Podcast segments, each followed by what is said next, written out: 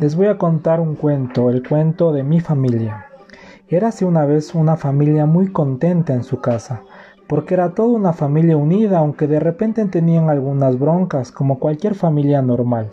Y cada que tenían problemas la mamá lo regañaba, fuera quien fuera, todo chupaban.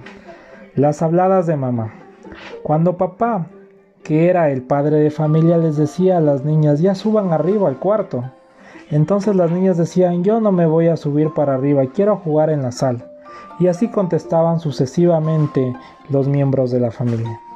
Hasta que un día muy soleado una vecina les dijo que si no se callaban les iba a meter adentro a los policías, porque se tenían muchas broncas y así fuera pasaba todos los días el sol salía para afuera y cuando se iba oscureciendo el sol se iba metiendo para adentro y la luna de noche salía para afuera y de día se metía para adentro.